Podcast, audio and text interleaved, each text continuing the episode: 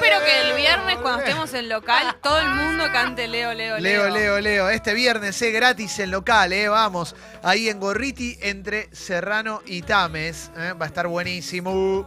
Leo, ¿qué hace si la gente no canta? Ah, se pudre todo, así que mejor que canten. Igual está, siempre la gente está, no hay que pedirle nada, la gente lo hace, Es ¿no? verdad, es este verdad, es, un grupo tremendamente Bueno, por ahí están dormidos porque es la mañana temprano. Che, voy a arrancar con la noticia del día. Guido, tenías algo para decir, ¿no? ¿Qué será? Con ese papel que tenés en la mano. Ah. Bueno, No, voy a arrancar con la noticia del día. sí. El Peque Schwarman ganó ayer un partido extraordinario ante el alemán eh, Zverev y se metió en Zverev. cuarto de final de, de Roland Garros donde va a enfrentar a Rafael Nadal que le ganó a Marin Cilic. Quiero decir que el partido de ayer de Schwarman fue extraordinario. Eh, de pie el Arthur Ashe para aplaudirlo en cada momento. Más allá de la victoria, primero porque enfrente tenía un rival sexto preclasificado y Peque se asegura por primera vez en su carrera ser el mejor argentino.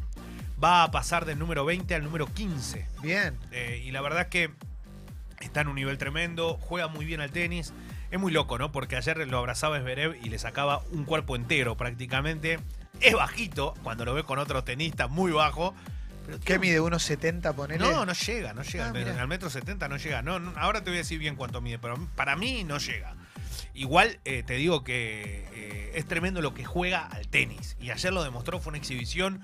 Fue muy errático el partido de Zverev, erró mucho en su saque, pero después demostró en el mano a mano eh, Peque Schwarman que está en un nivel brillante. Lo va a enfrentar a Rafael Nadal, que es el mejor jugador, obviamente, de- del mundo para muchos, junto a Roger Federer. Eh, y, y dijo, nada nuevo lo de Diego, es uno de los jugadores más talentosos del circuito. Es un gran desafío, necesito jugar bien, hacer mi mejor juego. Estoy feliz por él, porque somos buenos amigos. Tengo que tener mi mejor forma para vencerlo. Y es verdad. O sea que Nadal me parece que va a tener que hacer un partido muy bueno, no porque eh, no sea candidato, lo es, obvio, contra Schwarman, pero está en un muy buen nivel y el crecimiento de Schwarman lo pone en una situación también de privilegio. Queda Federer, queda Nadal y la esperanza argentina en el torneo que más dinero entrega a nivel mundial hablando de tenis. Em, sí, Háblame de Icardi. te voy a hablar de Mauro Icardi. París, su destino. Ayer se cerró en la tarde argentina lo, lo que tiene que ver con el contrato a préstamo desde el Inter de Italia al Paris Saint Germain. Una realidad que, no, la de- que, que no esperaba igual, ¿eh? Igual Paris Saint Germain es mejor que el Inter. No, no. Sí. No, no, aguanta el Inter.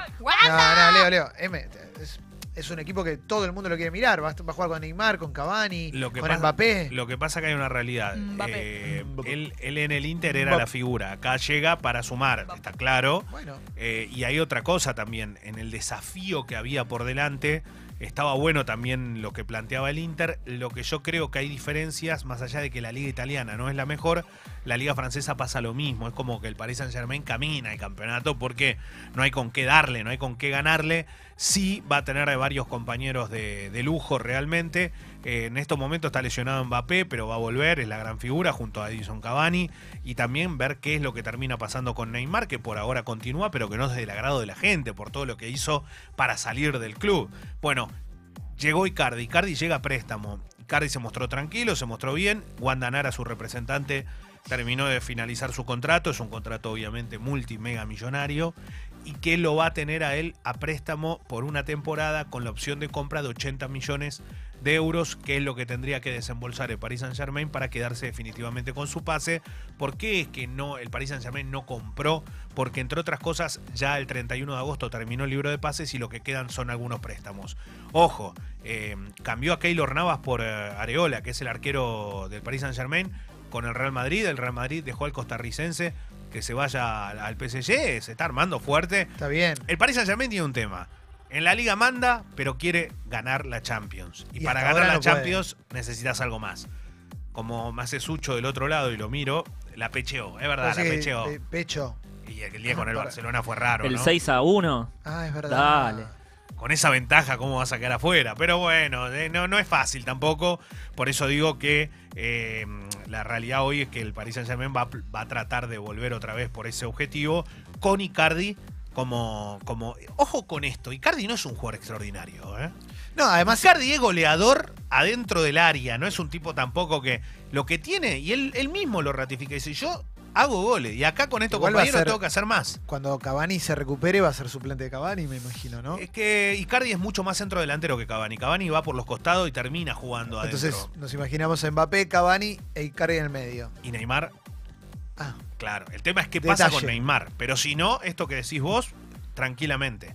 Lo que tiene, que tiene mucho, ¿no? Está claro. Ahí juega Sí. Leandro Paredes también, que es- juega hoy de titular en la selección argentina.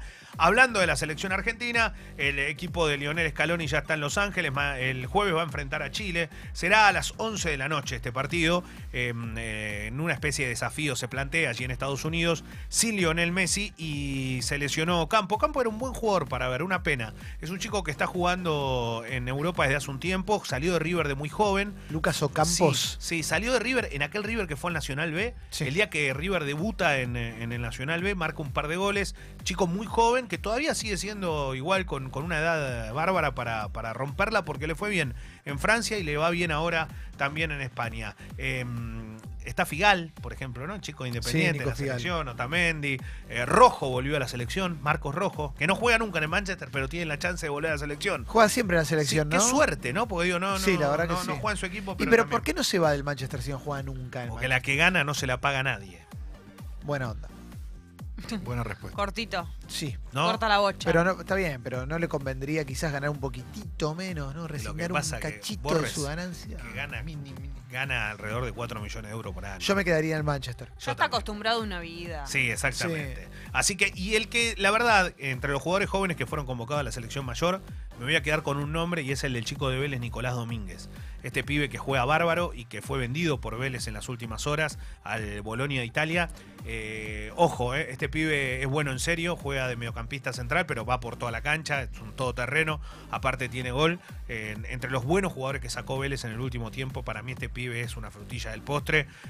Muchas veces se busca jugadores vistosos, bueno, este es un jugador realmente completo. Se está disputando un Mundial de Básquet, esperamos por la tercera presentación de Argentina ante Rusia. Hace un ratito nomás República Dominicana le ganó a Alemania 70-68.